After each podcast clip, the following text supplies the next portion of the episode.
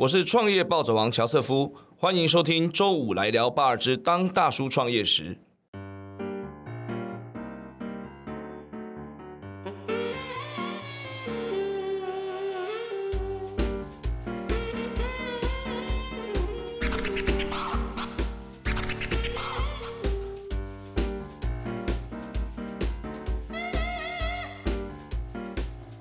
保险向来是跟人高度相关的行业哈，从申办到理赔都非常仰赖这个保险专员的协助，更别说要一般人啊搞懂这些艰难的这个保险条款非常困难。以前我就是一直在想一件事情啊，如果有一个科技可以从保单鉴检到核保到理赔都可以从 AI 人工智慧来解决，那该有多好，多省时嘞！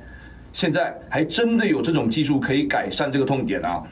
今天我们邀请到的来宾呢，是一直在业界开高薪，开到跟 Google 一样的程度的恰霸智能创办人赵世龙 Jack。好，我们请 Jack 先自我介绍一下吧。Hello，大家好，我是 Bravo AI 的 Jack。那呃，如同刚刚主持人所说的，就是我现在的这间公司 Bravo AI 恰巴智能，我们主要做的东西是在帮助金融业，特别是台湾的产寿险行业，我们用人工智慧帮助他们去解决他们在核保、理赔跟业务上面的一些问题。啊，看起来真的是非常的跨域又专业哈。AI 已经很专业了，那金融保险又是一个封闭又专业的一个区块哈，所以你能够把这两个区块结合起来，真是相当了不起啊！是相当有挑战啊，应该这样说。是是，而且我看了一下你的 record，吓死人！你目前是台湾戏骨创业家协会的首席顾问跟创会理事长，对对对嗯又是恰霸智能的董事长跟创办人，而且还是国发会地方创生专业辅导团的专家顾问，而且还是数位智慧服务推动联盟这 AIoT 小组，哇，这种乱七八糟的东西太多了。还不止啊，还是妥妥的学学霸，台大电机毕业哈，台大电机的硕士，而且是台大电机工程系计算机科学组有史以来最年轻的博士候选人。但我没有毕业啊，所以其实还好。哦，没有这 candidate 就很难了。对 对对对对，所以这真的是很厉害啊！包含你自己过去也有很丰富的创业经验，是从台湾一直到中国大陆哈，甚至你在二零一六年的时候把自己之前创业的公司，是好之前那个是听说是郭董投资的。对对对，红海投资的叫做嗯 Zuvio，就是学业科技，啊教做教学互动的啦。嗯这是你几岁的时候创的公司啊？嗯，那一间公司是有点难算，我看还，一三年，然后现在呃，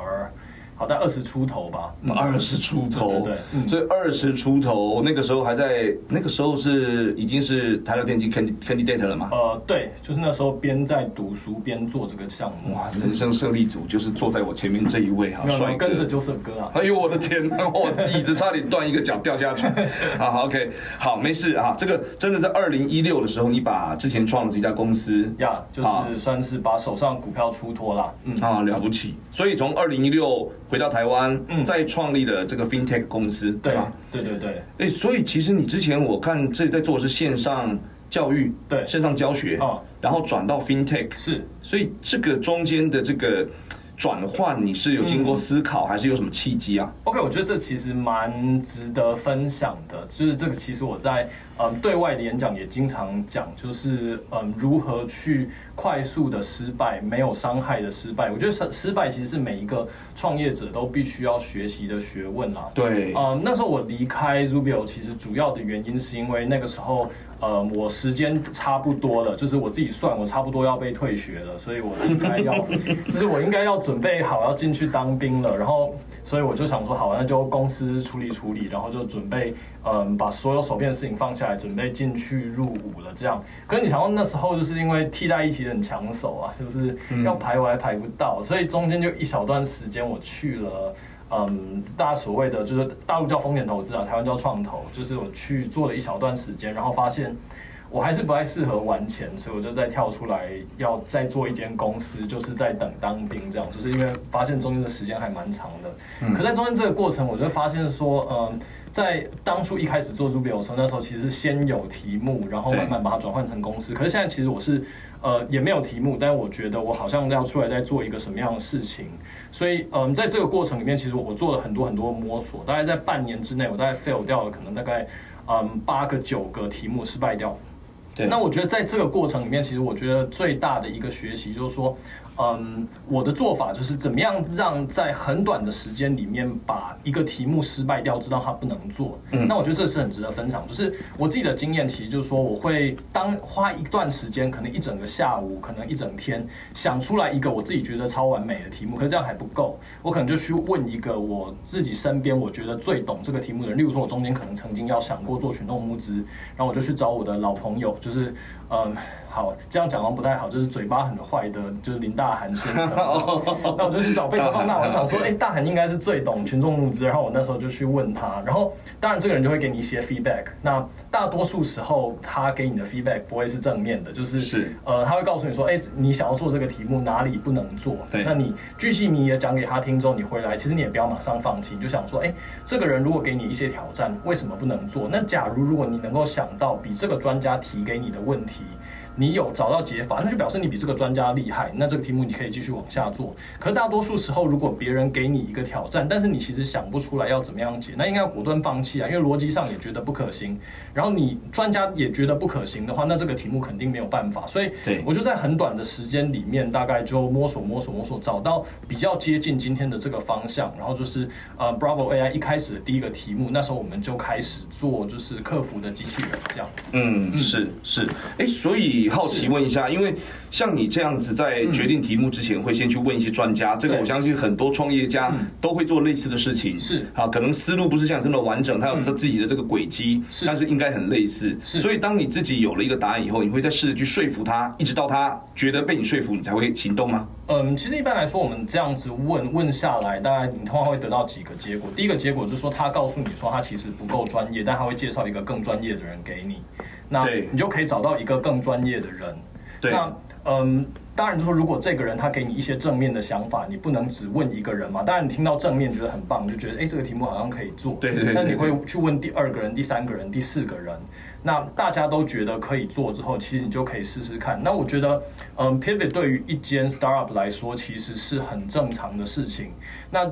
一本到我们那时候，其实问到觉得，哎，就是做机器人客服这个题目可以做，然后我们真的把它做成一间公司之后，其实过了差不多还不到一年，我们就换题目了。所以。呃，我觉得这个过程是很必要的。那在在这里，我其实还想要再多分享一件事情，是说，嗯，很多刚开始第一次创业的人，他会觉得说，哎，我好不容易想到一个很棒的 idea，那我把这样子告诉一个手上有资源、也拥有呃领域知识的人，他会不会把这个题目抄走？嗯，那我自己觉得这是一个这是一个心态上面的问题，因为创业这件事情本身就是，嗯。挑战其实执行力，就是你要相信你自己是全世界执行力最好的人，不然这个网络上面的讯息是公开的，就是迟早有人看到这个 idea，他都能够超过你。如果你不觉得你自己是最适合做这个题目，那不要创业去上班吧。对对对，是真的是这样。是那。可是你问这些专家，如果他给你的 feedback 是正面的，那就代表说遇到知音嘛。是，那这样子的事情会不会变成可能会因为是同温层的关系，是反而没有办法找到盲点，然后大家越来越同意你的这个看法，然后呃真正做下去以后，发现其实真正的问题都不在之前讨论的范围里面。是啊，这就是我当初选到第一个题目跳下去之后做之后发现不行。那当你实际操作发现不行的时候，其实你在过程里面你会认识到。更多的专家，对，所以你就再跟大家多讨论之后，你就会发现说，哎，那到底哪里不行，哪里有漏洞？那你发现这个洞补不起来，说没关系，换题目啊，就是没没什没什么大不了的。反正创业这件事情，就是说你失败了一百次，你只要一次成功就 OK 啦。所以也不需要，就是中间每一个题目都很精准嘛，没有人记得，只有你自己记得而已 OK 啊。对对。然后哪一天你成功了之后，你再拿出来讲，觉得很爽啊，OK 啊。对啊。所以真的是创业都不是说出来的，都是做出来的。对对对对对，对不对？哈，蛮喜欢这。这的第二啦，对，执行力是最重要的。是是没错，好，所以哈，呃，同时我也看到你目前是以分享，这个很特别哦，是创业失败经验为主题的创业圈年度盛会叫 X Fail。呀呀呀呀！我一直抱怨你为什么不找我？哎，今年就找你啊！今年就找你，马上现在现场邀约。我有够 fail，可以可以可以可以，欢迎欢迎啊！你是 X Fail 失败者年会的总召集人啊，超酷的哈！致力于行塑台湾失败产业的新氛围。对。好，没有这个真的是很特别，因为等于就是很多人上去分享他当初为什么 fail，对对吗？哦，这个非常有意义。这个我我，哎，这个是全世界都有这样的组织，还是你自创的？嗯，应该讲说这个。idea 最一开始是当初我们到就拿了政府的钱到 Silicon Valley，就是到了湾区去的时候，我们发现。当地对于创业失败这件事情抱持的态度是很正面的，就是一个人如果连续失败过很多次，投资人反而是喜欢他，因为他摔过了很多次，嗯对。然后他还能活下来，还能够坚持，表示这个人的心理素质很高。对。那所以我们就会发现，在台湾这个事情好像没有，因为台湾大家都太害怕失败。对对，所以那时候候差不多在五六年前，那时候我们回来的时候，我们就跟呃当初一起和我们到戏谷去试试看的这些团队，就大家开始办了第一届。那我们是是觉得说，就是嗯，第一个事情是说，其实。呃，你看到很多成功的例子，成功的状况其实不太能够复制，因为很多时候有运气。是但通常你摔倒的话，就是摔倒的经验，通常有一个人缴过的学费，就是你如果在同样的地方做同样的事情，通常你会一样摔。对所以，嗯，不如就让这个学费缴一次就好，大家可以共享这个成果。对那同时，我们也希望可以让这些曾经失败过、摔得很惨的人，来跟大家分享说他到时候怎么样站起来，他现在其实他也还是过得很好。就说，其实你不要怕摔，就是只要你坚持下去，你是不是失败了，你只是还没有成功。哎，真的是听起来很像在直销会场里听到的那种，要喊口号，对不对，对？可以，可以，可以，可以。哎，我们那周真的气氛很热络的，就是对啊，嗯，对啊，不过不过哈，我真的是因为这样子的观念在理智上大家都认可，是，但情感上你要我花钱去投资一个屡屡失败，然后屡败屡战的人，嗯，还真的是很难下那个决心，对不对？嗯所以你其实你从戏谷回来，就是要带着这样创业者的精神，然后去成立了 XFL 这样子的论坛，哇，相当了不起。嗯而且事实上。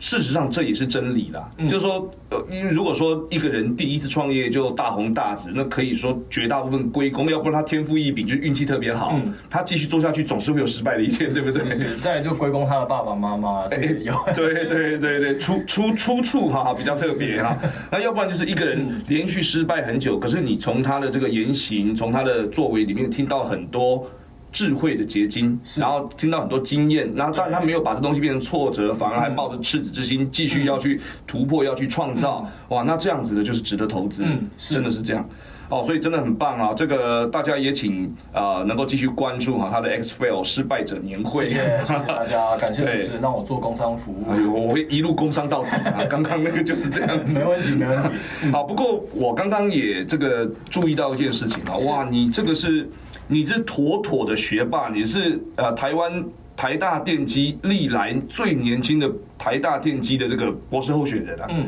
那你这个从开始就是妥妥的学霸这样子的身份，你在那么年轻的时候就去开公司，你的爸爸、爷爷奶奶、女朋友没有对你产生质疑吗？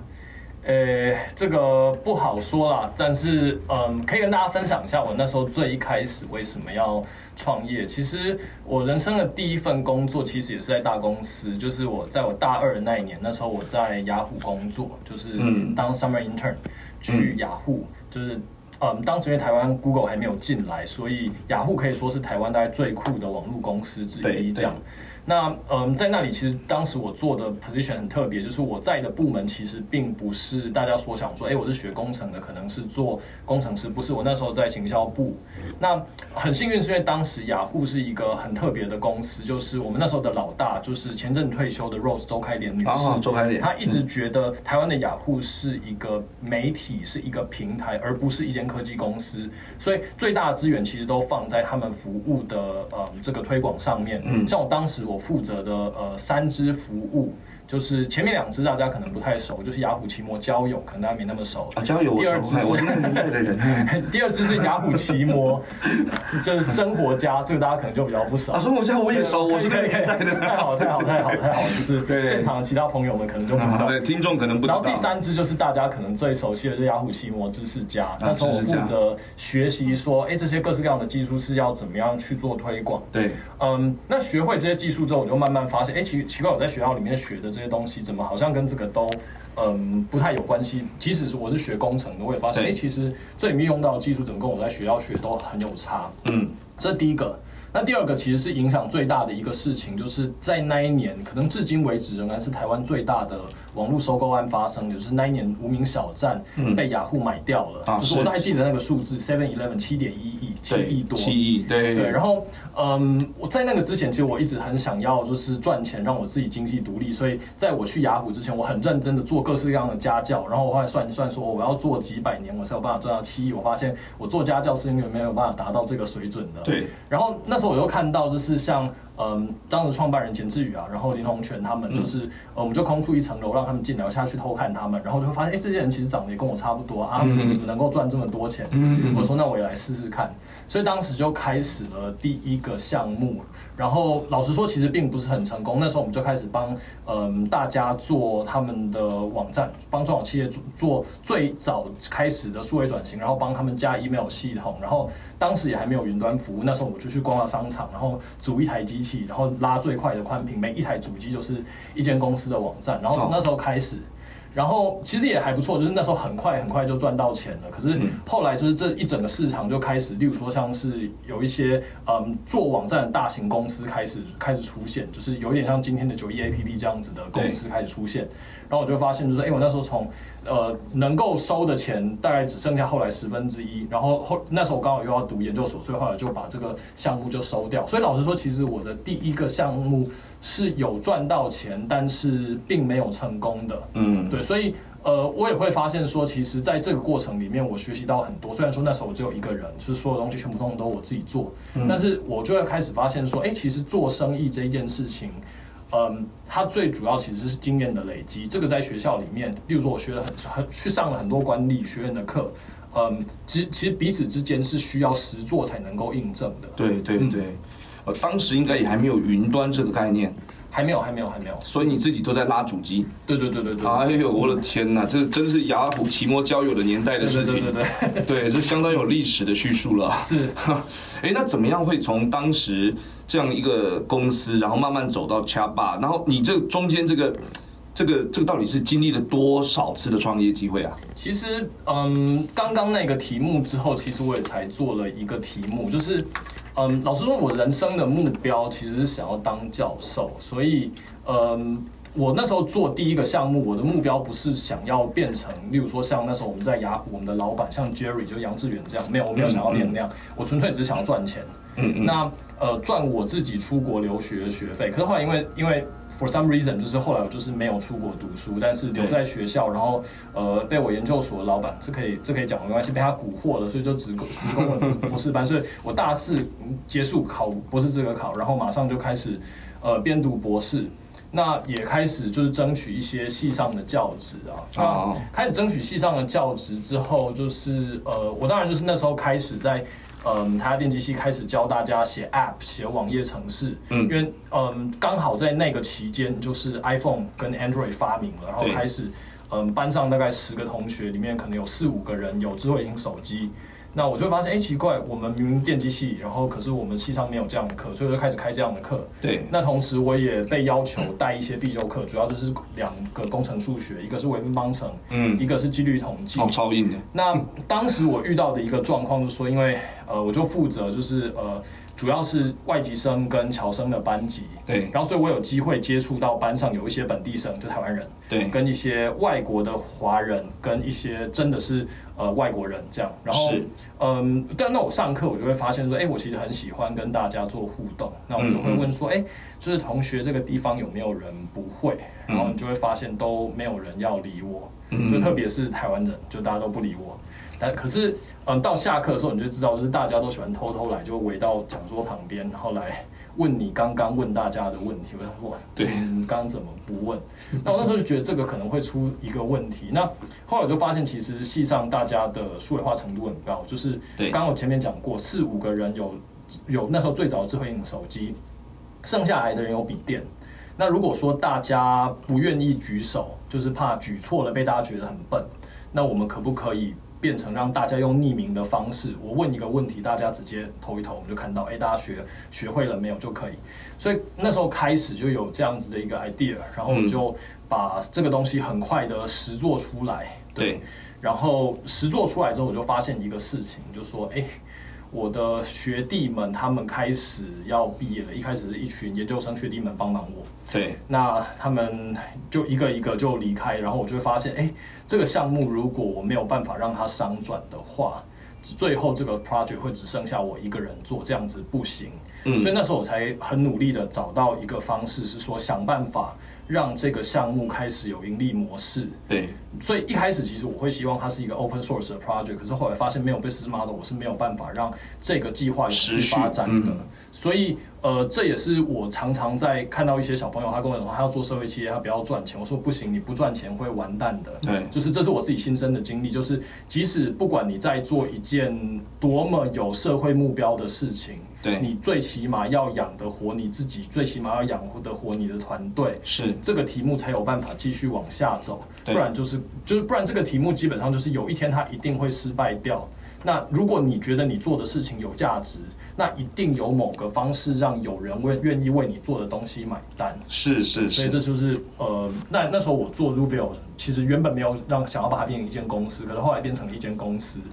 然后就水到渠成啊，我们在台湾就做一做，然后后来嗯想要到大陆去，所以那时候我们就接受了就是富士康的投资，然后就过去。过去了北京一小段时间，然后在中关村待了一小段时间，然后后来我们发现，就那边其实真的难做，然后就回来了，然后回来刚好要当兵，就衔接到现面现在的这个状态这样子。OK，嗯 OK，所以呃，严格来说，就是从第一次创业到后来这个 video 这件事情，其实都有点像无心插柳啊。呃，对啊，就是，嗯，你其实我心里面想的，其实你只是想要把你现在手边在做的事情做到很好。对，对，那嗯，因为要把它做好，所以你必须有一些不得不，像当时我一直很希望 Rubio 是一个开源社群，就是我们把原始码释放出来，然后让大家一起来维护。但是后来我们发现这件事情其实不太 work，嗯嗯所以嗯嗯嗯就必须要商转，因为你要维持一个团队来让这个产品能够继续走下去。嗯，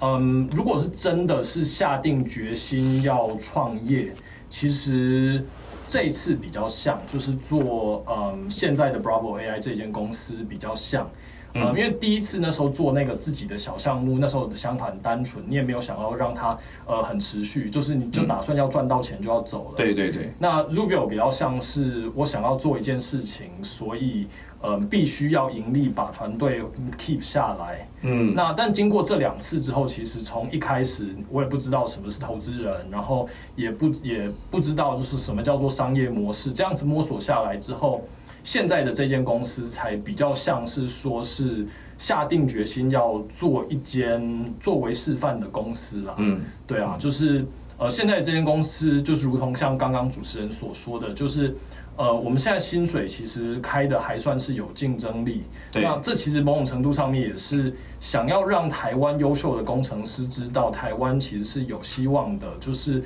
嗯，如果你想要找一份很好的工作，你并不一定要远渡重洋，想办法跑到呃戏谷去，然后过着你可能不见得那么满意的生活。也许在这里可能也有机会。那我们希望做一间这样子的公司，所以我们尽可能的会让我们的同事的福利是可以跟台湾的外商 align 的。这是我们在持续努力的地方。当然还有很多没有办法赶上，但是这是我们持续在努力的地方。好厉害！光是在台湾这个环境能够有这个愿想，然后还去实践，我觉得都已经已经很了不起了。呃，那所以做这个 Bravo AI 是就选择 FinTech 这个题目，嗯是精心打造的结果吗？OK，这个其实有也是有一点点，中间其实经过 pivot，如如同我刚刚说的，那这个过程比较像是说，当时我们做聊天机器人，对，然后做了几个项目之后，我们就会发现，大家对于把聊天机器人作为客服这件事情的期待有一点点太高，因为很多人是看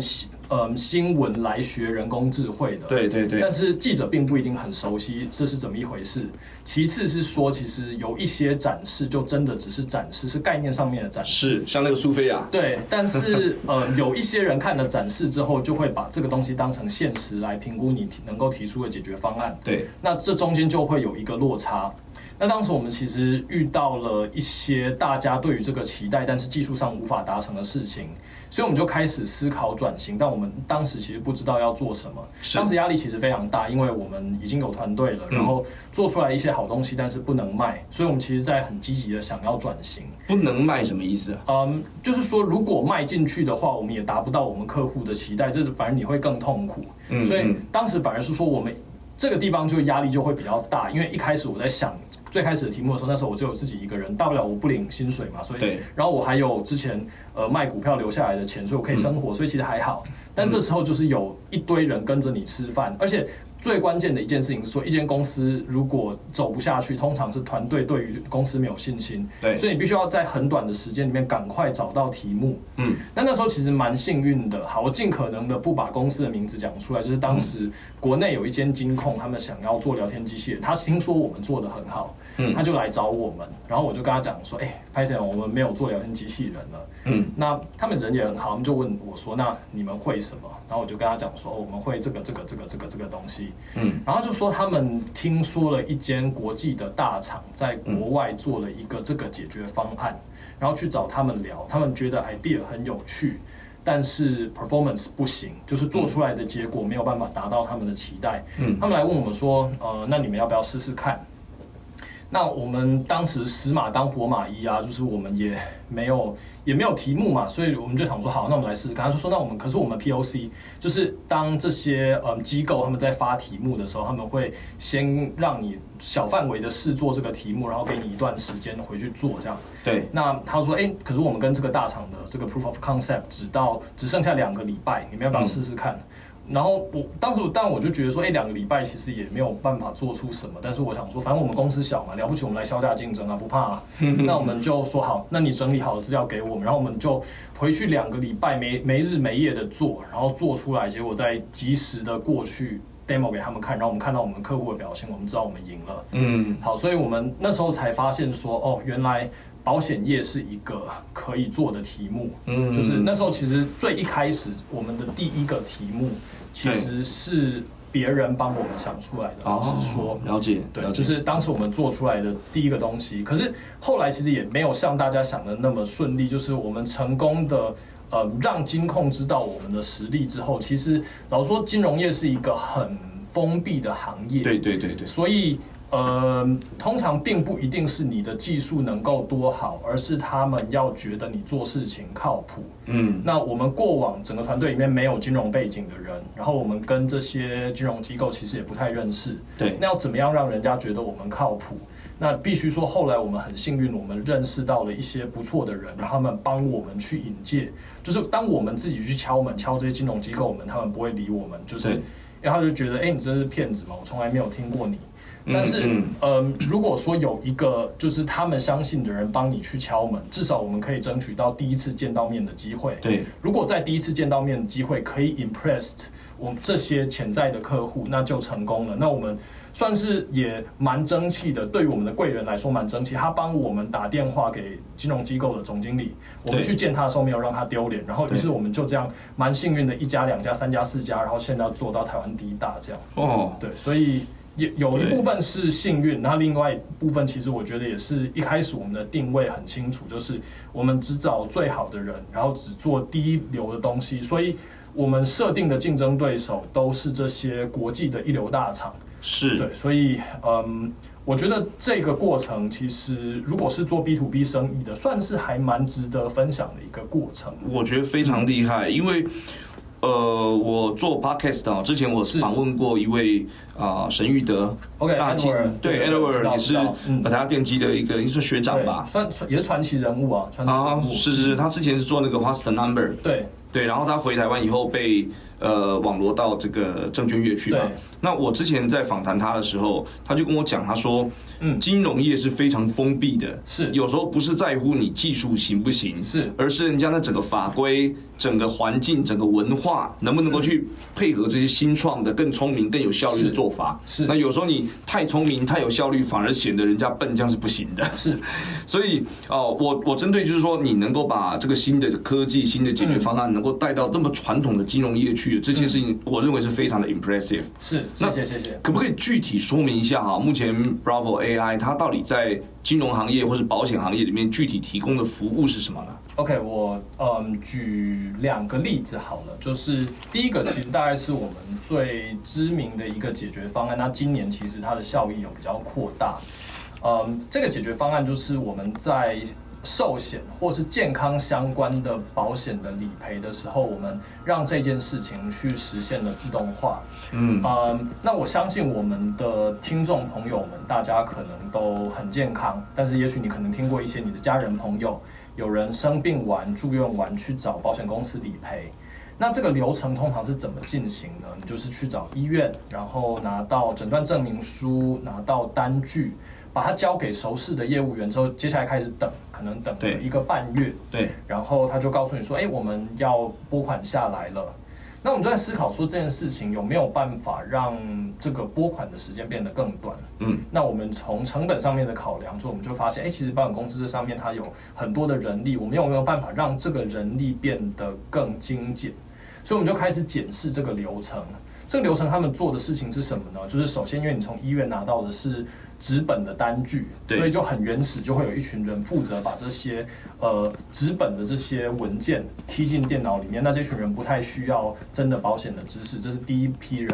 对那接下来第二棒要做什么事情呢？这群人需要嗯一点点理赔的知识，通常是比较之前的理赔人员，他开始负责把一些前面这个打进电脑里面的讯息复制贴上，贴到一个 Excel 的表格里面去。例如说，哎，这个人几月几号入院，几月几号出院，几月几号到几月几号在家护病房，哪几天做门诊、物理治疗、化疗等等。好，所以这个工作其实也相对来说没有那么困难，但是最困难其实是第三个步骤，就是交给第三个人，这个要五年以上经验理赔人员才能做得好。嗯，他负责做的事情是把这些医生写的文字从医疗的语言变成保险的语言。具体来说，就是诊断书上面的医嘱跟病况。嗯，这里面会有一些问题，因为这是文章，所以它是非结构化的资料。那里面医医生可能会中英文夹杂，可能同一个疾病有很多种不同的说法，甚至他不会明确的把疾病的名称写下来，所以这个人必须要看得懂，然后把它翻译成理赔的语言，就是所谓的 ICD 国际疾病代码跟手术代码。然后就基于这个疾病代码跟手术代码，然后还有前面的日期去做赔付，所以这样子一棒接一棒就要花很多时间。哦，那我们做的事情是什么呢？其实我们就第一个，我们所有所使用的技术叫做 computer vision，就是电脑视觉。嗯具体来说是一个叫 OCR 的技术 OCR 就是光学资源识别的技术。对对对，嗯就是我们前面这个不用 key 了，我们就直接拍照，然后把这些文字变成电脑可读的文字，我们省下来第一批人。对那这个也还好。那接下来第二棒呢，我们就使用所谓规则基础的人工智慧，我们把日期跟时间直接自动的抓出来填到表格里面。嗯嗯嗯所以这个其实也还好。第三个步骤是最困难的，原本你想想看，要要五年经验的理赔人员才能做得好的事情，对嗯，我们凭什么让机器能够做得到？所以这个地方其实就是金融业的优势，就是前面我们在讲说，哎，金融业有很多来自于主管机关的框框条条，所以做事情很限很限制。但是反过来，这这个地方其实是有好处的，因为过因为金融业高度监理的关系，在过往这些金融机构被主管机关要求他们的资料必须要被留下来，嗯，因为你不留下来就被罚嘛。过过往是基于消极意义上面的资料留存，对但是在现在拿出来之后，这些被消极意义留下来的资料其实有价值，嗯嗯我们开始让机器去学习以前的判例，人是怎么判的，对，那老实说，其实机器远不如人类聪明啦。嗯，就是嗯，人学十次学得会的东西，机器可能要学个一千次。但是没有关系，就是没有任何一个理赔人员能够把过往这间公司从成立至今所有的判例全部看过，但机器可以。了不起，一个理赔人员一辈子看过几万件案件很强了。嗯但是我们让机器可以让它在可能一个月的时间里面学会几亿或者几十亿的案件量。嗯那机器就很有机会在这个地方，在一些常见的判例上面，能够做出接近人的决策。嗯所以最后我们在这个地方透过呃所谓监督式学习的技术，让嗯嗯呃后面的最后这个决策流程、这个判读流程，也可以让机器来取代人力。所以我们就于是我们就实现了整段的呃理赔的自动化。那嗯这个这个解决方案就是我们当时在寿险做出来之后，其实我们一直在思考说，我们有没有办法让这个的效益变得更大。那于是我们就发现一件事情，说，哎，其实嗯，产物保险是一个更特殊的一个一个角色。为什么？因为产险基本上就是保人以外的几乎所有的各式各样的东西，但是台湾的产物保险其实很小，就是整个大概是。一般是寿险大概三十分之一的大小，然后要做这么多事，所以他们在单一一个险种能够投入的其实并不多。对那这是不是就导致说，哎，像这个产业他们往前走的速度变慢了？对，那这这很可惜，因为你本来就已经相对比较弱，然后你又因为各式各样的原因让你走的没有办法变得比较快，那你就转型会变得比较慢。所以当时我们就选定了一个叫做强制责任险的保险，就是说这是算是一个政策性公益类型的保险，而且各间保险公司的共通性很大。对，所以我们就想办法让这个事情成为一个标准。那今年我们也很幸运，就是得到了金管会的赏赏识，他们就支持我们，嗯，把这个东西放到云上面，然后全台湾的十四间保险公司大家共同使用这个服务。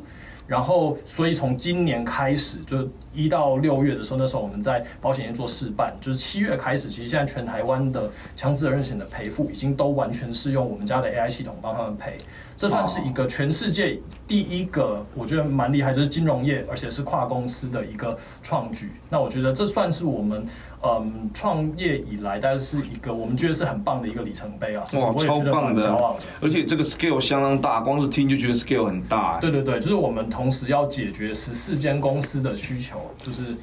其实也是相当挑战。所以其实你的产品就是说你在云端里面，它已经写好一个东西，对然后呃，任何一个强强制险它要出险的时候，从呃整个确认的这个文件全部用 AI 来做审核。对，我们帮他们让，因为应该讲说，其实法规上面其实还是必须要有人的角色，就是说理赔这件事情，你用 AI 来赔，就是至少它全世界的法规都还没有先进到这个地步，但是我们可以帮他做出核，对。出核完之后由理赔人员去。检查就是嗯。AI 到底有没有地方是判错的，嗯。那其实我们就可以帮他省下很多时间，因为本来他要做很多琐碎的事情，他要看着那一张，然后把它打进电脑里面去，然后明白。然后这第一个是效率会变得很低，那我们会希望争取，例如说都已经发生车祸了，如果我们能够赶快把这个案子结掉，这当然是最好的事情。是是是，那其次是说，我们也希望让这些人他们专注于一些需要动脑的事情，而不是花时间不花脑袋的事情。这些事情就交给机器来做就好。了解对，所以了解。这是我们的初衷啊。那 so far 其实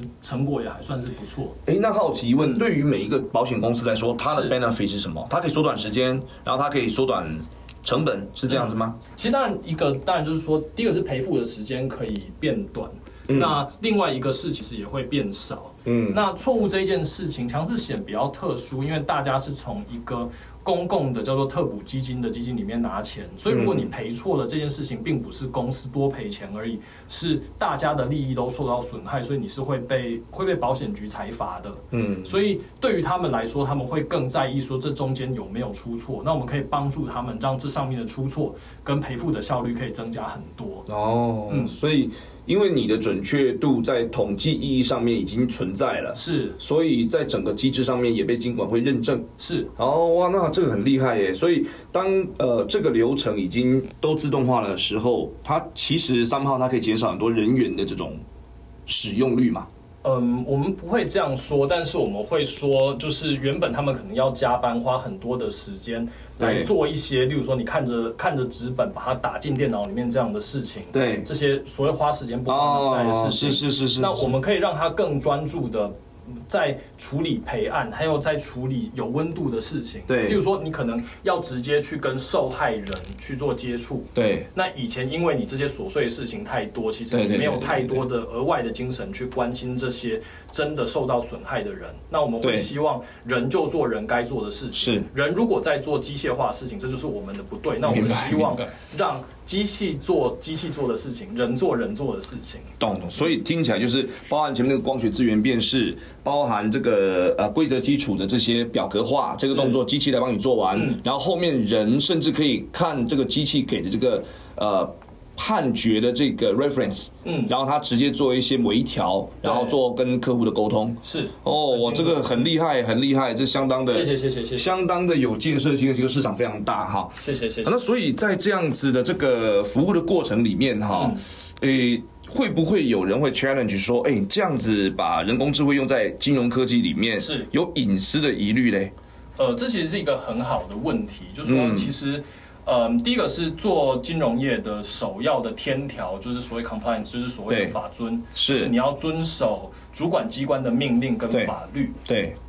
那呃，我们做的比较聪明的地方是说，我们从头到尾我们都没有想过我们要直接去面对客户，我们都是躲在我们的客户背后，就是我们的客户是这些金融机构、c o m p l i a n c e 的事情他们解决，然后我们帮他们专注的处理技术上面的问题。嗯，那中间如果说，哎，可能有一些 compliance 上面的问题，我们就坐下来讨论说，他们可能会遇到哪一些挑战，我们从技术上面修改来帮助他们。嗯嗯，所以嗯，嗯，老实说，我们有没有想过，我们想要直接面向客户？当然，如果面向客户会有一些些效益，嗯但是以现行的情况上面来说，说要直接面对客户，我们要面对的挑战还是太多。对所以我们更倾向于说，帮助这些已经既有的业者，更好的服务他们的客户。了解，所以你是 to B 啦，对只要法尊的问题它解决好，基本上你没有什么其他的疑虑了，是是是是好像解决技术的问题，明白明白。啊，今天节目哈，我们大概很高兴能够邀请到 Jack 来跟我们分享 AI 在人工智慧在金融科技上面到底可以做哪些事情哈。那今天非常感谢 Jack 的时间，谢谢，谢谢主持人，谢谢各位听众好，谢谢，然后也希望大家在同一时间，礼拜五晚上一起来听，周五来聊八之当大叔创业时，也欢迎大家订阅留言给我们五颗星，那就下周见喽，